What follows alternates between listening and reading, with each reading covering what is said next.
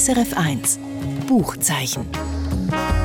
Präsentiert von Exlibris, Ihr Onlineshop für Bücher und E-Books. exlibris.ch Herzlich willkommen zum Literaturstammtisch. Mein Name ist Annette König und in der nächsten halben Stunde geht es in den drei Büchern, wo wir Ihnen vorstellen, um starke Sinneseindrücke. Es wird geswingt, es wird knutscht und es wird gefrillt. Und äh, der Demian Lienhardt erzählt in seinem neuen Roman von einer Jazzband unter dem Goebbels, wo Propaganda macht. Colin Hoover tischt uns kitschige Liebesgeschichten auf und hat enormen Erfolg damit. Und das Autorenduo Höbs und Tös thrillt uns mit einem EU-Thriller. Bevor wir aber loslegen, stelle ich Ihnen noch zuerst meine beiden Kolleginnen aus der SRF Literaturredaktion vor, die heute meine Gäste sind. Herzlich willkommen, Britta Spichiger. Und herzlich willkommen auch dir, Simon Lüthold. Hallo zusammen. Simon, du hast ein Buch mitgebracht, das mich gerade neugierig gemacht, weil es geht um Jazz. Es ist der zweite Roman vom Schweizer Autor Demian Lienhardt. Mr. Goebbels Jazz Band heißt das Buch. Und die Band hat es auch gegeben. Was kannst du mir darüber erzählen? Ja, die Band hat es tatsächlich gegeben. Das ist ein Propagandainstrument, wo vom Aufgeheiß vom Goebbels, vom damaligen Nazi-Propagandaminister, persönlich ins Leben gerufen worden ist. Die Band hat Charlie and His Orchestra geheissen, ist eben gegründet worden 1939 und die Idee dahinter ist eigentlich dass die ein musikalisches Programm liefert für eine Radiosendung, eine Propagandaradiosendung, die gegen England gesendet worden ist. Äh, die Sendung hat geheißen Germany Calling und in dieser Sendung hat man Musik gebraucht und zwar hat man gedacht, mit was erreicht man die Leute in England am besten? Mit amerikanischem Swing. Hm. Äh, sie haben also amerikanische Swing Standards genommen, haben die versehen mit pro, also mit pro deutschen Propagandatext. Oh, auf Englisch? Auf Englisch, hm. einfach mit anderen Wörtern mhm. und halt äh, interpretiert von dieser Band. Und der Clou daran ist ja, also einerseits Jazz an und für sich schon mal überhaupt nicht duldet unter den Nazis. Und die Band ist zusammengesetzt gewesen mit einem sehr, sehr illustren Personal. Also dort drin hat es Juden gehabt, dort drin hat es Schwule gehabt, dort drin hat es Leute aus Polen gehabt. Die haben alle dürfen oder müssen machen, was sie gemacht haben, solange sie im Dienst von der sogenannten guten Sache, von der deutschen Propaganda sind. Also völlig eine ausweglose und auch ganz eine strube Situation, hm. was aber wirklich gegeben hat, was sich der Demian Lienhardt da ausgelesen hat und in seinem Roman darüber erzählt. Du musst eigentlich gar nicht mehr finden, viel, oder? Das ist schon so eine unglaubliche Geschichte. Das könntest du gar nicht erfinden, mhm. habe ich das Gefühl. Das ist dermaßen abstrus, ja. Mhm. Ja, zum einen eben, weil äh, Propaganda mit all dem eigentlich gemacht wird, was die Nazis nicht haben duldet. Und gleichzeitig auch mit diesen Texten. Also, Wer hat denn die geschrieben? Weiß man da etwas darüber? Die Texte sind geschrieben worden von einem William Joyce. Seinerseits auch ganz eine illustre Figur. Der ist nämlich eigentlich Amerikaner, hat sich aber als Ir und als Brit ausgegeben. Ist lang in England gewesen, dann aber vertrieben worden wegen äh, Irlandkrieg und ist auf Deutschland emigriert, nachdem er schon eigentlich ein handfester Nazi geworden ist und hat dann in Deutschland für die Nazis Propaganda gegen England gemacht. Der William Joyce, das ist eine der Hauptfiguren in dem Roman und das passt irgendwie auch in seiner Abstrusität sehr gut in das Setting hinein, ja. Du hast jetzt etwas gerade gesagt, eben einer von diesen Hauptfiguren. Da kommen wir natürlich zum Punkt, wie das der Demian Lienert literarisch umgesetzt hat. Das ist tatsächlich spannend in dem Roman, weil der Demian Lienhardt nicht einfach die Geschichte von dieser Band erzählt, sondern er lässt die Geschichte erzählen.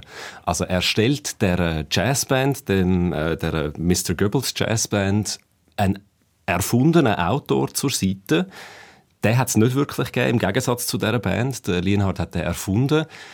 Das ist ein Schweizer, lustigerweise. Der heißt Fritz Mahler. Und der wird auch vom Propagandaministerium engagiert, um die Arbeit von dieser Band zu dokumentieren. Und der reist dann also auf Berlin und begleitet die Band drei Jahre lang.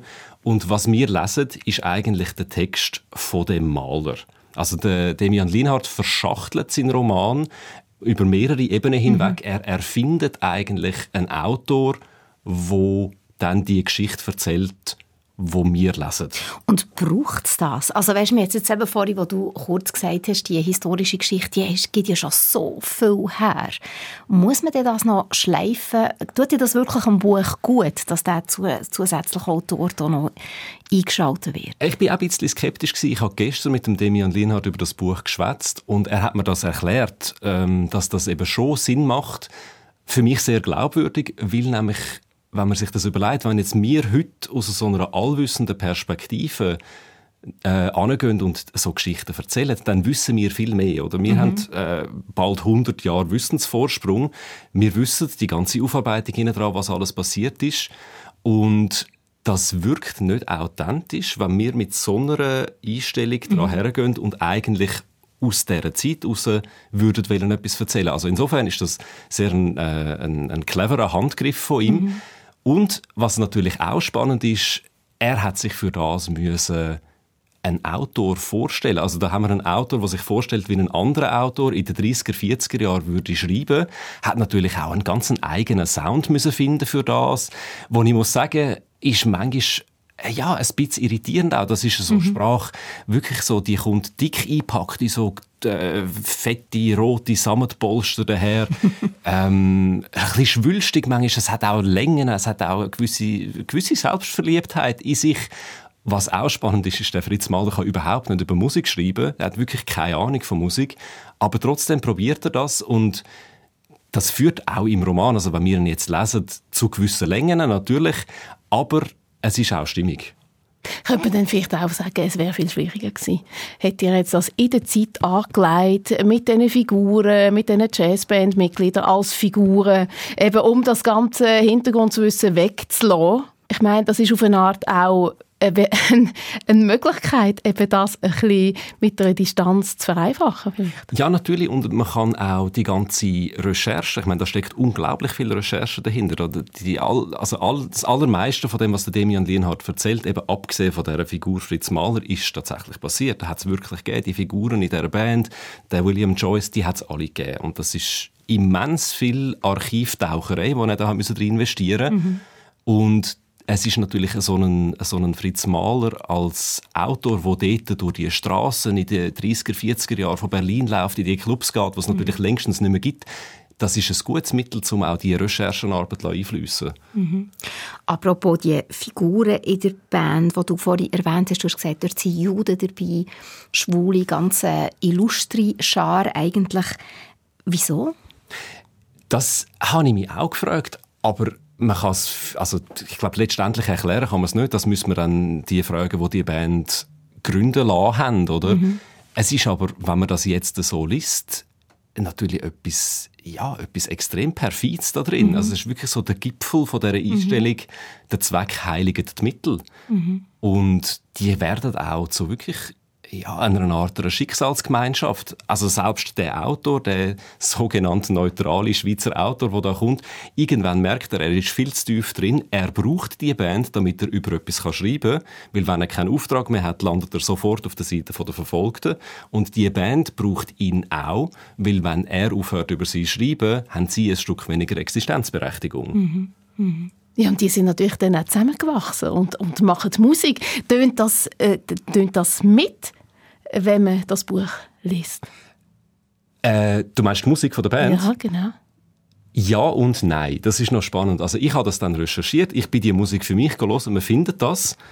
Ähm, passt aber überhaupt nicht zu dem, wie der Fritz Mahler über die Musik schreibt. Weil ich habe ja gesagt, er kann, kann nicht, nicht über Musik schreiben. Mhm. Er schreibt dann von irgendwelchen trötenden Trompeten und das hat dann so ganz merkwürdige Kriegsmetaphorik drin, wo überhaupt nicht zu dieser smoother Jazz-Swing-Musik passt. Mhm. Also er macht eigentlich nicht so einen guten Job in seiner Berichterstattung über die Band. Man muss, aber wenn man will, hören, wie das tönt, muss man vielleicht fast eher selber hören. Mhm. Und was für einen Eindruck hat das auf dich gemacht? sehr etwas Gefürchtiges. Also auf die eine Seite ist das schöne Musik, die ich mag. Also ich mag Jazz sowieso. Auf der anderen Seite, wenn man dann auf die Text achtet, ist es extrem gruselig. Mhm. Weil dann ist wirklich äh, dreht vom Churchill als fettes Schwein, der nur auf dem Sofa sitzt und was das für ein schlimmer Judenfreund ist und überhaupt. Also es ist, es ist wirklich Propaganda in Höchstkultur untermalt mit sehr smoothem 30er-Jahr-Swing. Das passt irgendwie nicht so richtig zusammen. Mhm. Und das ist darum recht gefürchtig zum Hören. Mhm. Und, aber funktionierte die Propaganda via Jazzmusik? Im Buch Ihnen ja und nein. Ich meine, wir wissen, wie der Krieg ausgegangen ist. Es hat dann unter dem Strich trotzdem nichts genützt. Ähm, aber man muss schon sagen, die, also das Propagandaprogramm Germany Calling, das ist verbrieftermaßen sehr erfolgreich gewesen. Das hat riesige Hörerquoten erreicht in England. Also ein Publikum haben es wohl schon gefunden, ja. Hm. Das ist noch erstaunlich. Ja. Wenn jetzt die Geschichte völlig erfunden wäre, hätte dich das Buch auch gereizt zum Lesen? Ich glaube schon. Also es wäre dann dann wäre die Frage wirklich, wie kommt man auf so etwas, auf etwas dermaßen Abstruses? Und dass es aber tatsächlich so passiert ist, macht es natürlich schon einmal ansprechender. Weißt du, wie der Demian Lienhardt auf die Idee oder, oder auf die Geschichte überhaupt gestoßen ist? Das hat er mir erzählt, ja. Er hat gesagt, er sei eigentlich über Hochverrat am Nachforschen gewesen, weil offenbar in seiner eigenen Familie äh, Leute also in weiter, weiter Vorvergangenheit einmal geköpft worden sind, wegen Hochverrat. Und dann hat er angefangen zu Hochverrat zu recherchieren. Und der William Joyce, eben der emigrierte Engländer Nazi, der, Texte geschrieben wo die Texte von dieser mhm. Band geschrieben hat, wo dann lang von Deutschland aus wirklich, also unglaublich krass antisemitische Propaganda gemacht hat, der ist nach dem Krieg in England wegen Hochverrat verurteilt und aufgehängt worden. Ah, mhm. das ist der, das ist Verbindung. Genau, er ist auch der Letzte, der zu England wegen Hochverrat umgebracht worden ist. Mhm. Ein hervorragender historischer Roman, wie wir herausgehört haben, über Musikpropaganda von Demian Lienhardt. Mr. Goebbels Jazzband, erschienen in der Frankfurter Verlagsanstalt. Das Buch hat 320 Seiten. Vom Jazz swingen wir jetzt über in die romantische Welt von der Colleen Hoover. Im letzten Jahr hat niemand so viele Bücher wie sie verkauft. Die US-Amerikanerin schlägt alle Rekorde damit. Und offenbar entsprechen ihre Kiosk-Romane einem grossen Bedürfnis nach Liebe. Und so eine Liebesgeschichte liegt jetzt vor dir, Britta. Mhm. Sie heißt nur noch ein einziges Mal. Sag uns doch kurz, worum es da geht. Also es ist schon so kitschig, wie der Titel tönt, sieht als Cover aus. Es ist so ähm, in einem leichten Türkisblau und es ist eine grosse Orchidee, äh, glaube ich, ist das in der Mitte. Und äh, es ist die Lebensgeschichte zwischen einer 23-jährigen Frau, das ist Lily, und einem attraktiven Neurochirurg, der Ryle. Die zwei treffen sich auf einer Dachterrasse in Boston und äh, verlieben sich ineinander und alles scheint wunderbar und himmelblau zu sein, bis dann nachher er gewalttätig wird gegen sie und dann wird, von einer, wird eigentlich das von einer leidenschaftlichen wird zu einer toxischen Beziehung und irgendwann steht sie vor der Entscheidung, soll sie ihm helfen oder soll sie ihn verlassen. Gut, das fängt kitschig an und entpuppt sich dann eigentlich ein als Drama. Jetzt gerade sagen, so sülzig tun es bis jetzt Nein. nicht, sondern auch ein bisschen schlimm. Mhm. Also auch die, die Orchidee da auf dem, auf dem Cover, die ist versplittert, also wirklich mhm. so in tausend Teile.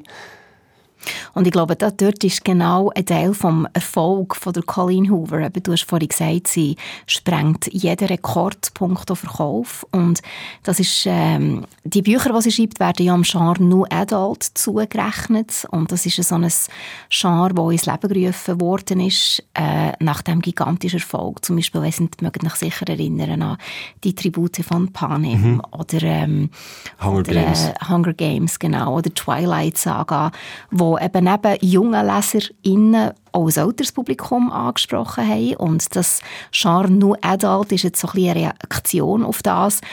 Und im Zentrum stehen eigentlich immer Figuren zwischen 20 und 30, wo so die ersten wichtigen, grundlegenden Lebensentscheidungen anstehen. Aber eben, es sind immer düstere, dunkle Geschichten. Meistens Liebesgeschichten, romantische zwar, aber eben verbunden mit etwas Düsterem oder Spannendem. Also der Sülz kommt am Anfang und nachher nimmt das einen Twist ins Dunkle rein. Mhm. Ja, und ich glaube, man tut diesen Geschichten schon ein bisschen Unrecht, wenn man sie einfach als Kioskroman abtut. Weil Also erstens sind sie gut geschrieben, sie sind wirklich witzig geschrieben, weil eben die Erzählerin, zum Beispiel die Lili, ähm, hat auch eine grosse Portion Selbstironie. Also es ist, man kann zwar die Geschichten eins zu eins lesen als tatsächliche Beschreibung von einer Liebesgeschichte, aber es hat eben noch so die zweite Ebene, wo ich das Gefühl habe, wo die Colin Hoover ganz viel zum Klingen bringt mit ihren Leserinnen. Also eben, äh, dass er so Themen vielleicht, die im Moment in der Gesellschaft nur unterschwellig vorhanden sind, eben zum Beispiel toxische Beziehungen, zum Beispiel psychische Gesundheit, Mental Health und so, dass sie eben das anspricht, aber auf eine gewisse Art durchschaubar, sehr schematisch, sehr klischiert, was aber nachher eben vielleicht auch aushaltbar macht, eben über so tragische, schwierige Geschichten zu lesen. Also das habe ich jetzt im Zusammenhang mit der Colleen Hoover wirklich auch schon gehört, dass man ihr halt den Vorwurf macht, dass es zum Teil ein bisschen seichter herkommt oder wie mhm. du sagst, berechenbar. Aber was liegt das dann? Es ist natürlich sehr schematisch, es ist sehr klischiert. Also du weißt irgendwie eben die Lily und der Ryle, die ich am Anfang erzählt habe, davon, die treffen sich auf einer Dachterrasse und du siehst genau, du siehst es kommen, was passiert. Also es, ist, es ist überhaupt Wie in einem Film. Genau. Und das sagt übrigens Colin Hoover selber auch. In einem Interview habe ich das gehört von ihr, dass sie sagt, sie schreibt eigentlich wie wenn du ein Drehbuch lesen oder einen Film schauen oder? Und sie selber sagt, ja, meine Bücher sind wirklich einfach zum Konsumieren. Es ist nicht irgend, also sie ist nicht, man kann ihr ja vorwerfen, dass sie alle anderen oder viele von den anderen Themen, die heute so aktuell sind, äh, Geschlechtsidentität, Wokeness, dass das kommt überhaupt in keiner Art und Weise vor in ihren Geschichten. Obwohl das ja vielleicht bei jungen Leuten schon noch tendenziell weit vorne wäre. Das wäre eigentlich weit vorne, ja genau. Aber sie schlägt eben andere Themen an, die genau so etwas zum Klingen bringen. Also ist das ein bisschen Eskapismusliteratur in dem Fall, wo man ja. die vor einem ein bisschen zu anstrengenden Leben kann hinflüchten kann? Also mir denkt es ist auf jeden Fall, ja. Es ist, es ist auf jeden Fall so, dass man glaubt, die, die Bücher einfach zur Entspannung liest, dass es so, ähm, eben man weiß genau, es ist kitschig, es ist klischiert, es ist vorhersehbar, aber eben gleich sind so ein paar Themen aktuelle, die durchschimmern und durch das, dass man genau weiß, wie es rauskommt, ist es auch nicht anstrengend zum Lesen. Also auf BookTok, das ist schon ein ganz wesentlicher Erfolgsfaktor, eben die Social-Media-Plattform, wo ähm, Colin Hoover und ihre Bücher, glaube ich, millionenfach empfohlen worden sind. Dort hat es ein, eine von diesen TikToker ganz gut auf den Punkt gebracht. Sie hat einfach gesagt, die Bücher sind «Loved it, read it, next». Oder? Also das eine Buch gefällt dir, liest das nächste und, und gehst einfach so weiter. Ich glaube, das ist etwas, was die Art Bücher oder jetzt auch das, was vor uns liegt, sehr gut charakterisiert. Du meinst, ich müsste jetzt meine Vorurteile über Bord werfen und zu einem Colin Hoover Buch greifen? das Problem ist wahrscheinlich, dass du nachher nicht mehr aufhören kannst, so wie das Britta erzählt hat, oder? Dann landest du irgendwie so... Also gibt es das? Mhm. Hast du das selber beobachtet? Gibt es so etwas wie so einen Sog? Es gibt einen Sog. Es gibt einen Sog, ja. Aber eben, ich habe mit der Christine Lötscher geredet. Sie ist Professorin für ähm, populäre Literaturen und Medien an der Uni Zürich und sie jetzt, glaube ich, also finde ich sehr gut auf den Punkt gebracht. Sie gesagt, einfach, wenn man das Buch oder die Bücher liest, dann hat das so ein bisschen etwas von einem literarischen Aus-Ob. Also, wir spielen hier Frauenliteratur. Wir spielen hier Liebesgeschichte, oder? Und von dem her entwickelt es wirklich einen gewissen Sog, weil eben irgendwie findest du dann plötzlich auf dieser Dachterrasse wieder, wo irgendwie der attraktive, sportliche Typ dort über der Terrasse, an der Lesung oder Terrasse lehnt. Und du weißt genau, was lesest und durch das kannst du dich einfach auch entspannen dabei. Okay, ich bin, glaube da eher, ich, ich sitze dann, glaube eher vor der TV oder schaue eine Verfilmung davon. Du meinst, wenn schon der attraktive sportliche Typ kommt? Genau, wir haben ihn gerade gesehen. das ist eben das Attraktive daran, kannst du dir das nur vorstellen. Also, dann äh, nehmen wir uns das zu Herzen und tauchen weg vom Alltag mit der Colin Hoover. Nur noch ein einziges Mal. It Ends With Us. Das Buch hat 407 Seiten. Erschienen ist es bei DTV. Alle Angaben zu den Büchern finden Sie auch auf srf.ch-audio-buchzeichen. Danke, Britta Spichiger. Danke dir, Annette. Und danke dir, Simon Lüthold. Danke euch. Also für das doch aufschlussreiche Gespräch. Und jetzt zum Schluss kommt noch der Kurztipp von mir.